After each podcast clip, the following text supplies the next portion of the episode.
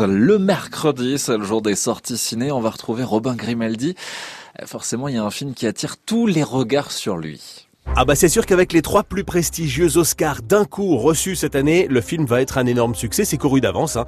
Ça s'appelle Nomadland, c'est un film de Chloé Zhao et il a obtenu l'Oscar du meilleur film, celui de la meilleure réalisation et celui de la meilleure actrice pour Frances McDormand qui joue le rôle principal.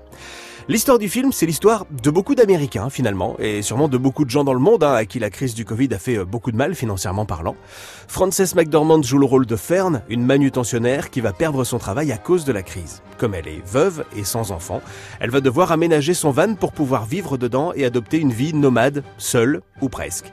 Elle va se rendre compte qu'en fait il y a toute une communauté dans la même situation qu'elle. Ma mère dit que vous êtes sans abri, c'est vrai? Non, je suis pas sans abri, disons plutôt sans maison. T'en fais pas, tout va bien. Mon mari a travaillé à USG, la mine de gypse à Empire, et j'ai enseigné à l'école comme institutrice. Les temps sont durs actuellement. Je vous invite à envisager une retraite anticipée. Je dois travailler. J'aime travailler. J'ai rencontré des centaines de gens dans ce mode de vie. Je dis pas adieu quand ils repartent. Je leur dis toujours, on se recroisera sur la route. Et on se retrouve. Les au revoir ne sont pas des adieux.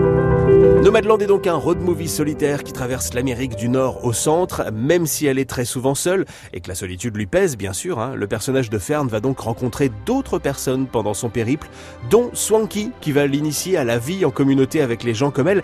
Il faut savoir que si le film vous semble très réaliste, eh ben c'est par exemple parce que ce sont de vrais nomades américains qui jouent certains rôles clés, dont celui de Swanky justement, histoire de coller à la réalité. Frances McDormand s'est préparée pour ce rôle-là en vivant réellement dans une camionnette pendant presque 5 mois en se déplaçant à travers une bonne partie des États-Unis et où elle a travaillé aux côtés de, vrais ouvriers sans dire qui elle était. La plupart du temps d'ailleurs on la reconnaissait pas, on l'a traitée comme n'importe quel employé. Nomadland raconte donc une réalité de l'Amérique, loin du rêve américain, du strass, des paillettes, hein, celle des gens, souvent plus très jeunes et, et tout le temps pauvres, qui sillonnent les routes et travaillent de temps en temps quand ils trouvent du boulot.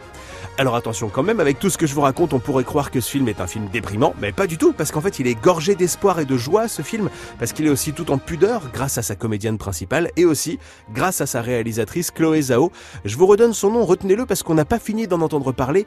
Chloé Zhao, c'est aussi celle qui vient de finir de tourner le dernier Avengers, Avengers Eternal, qui sortira prochainement.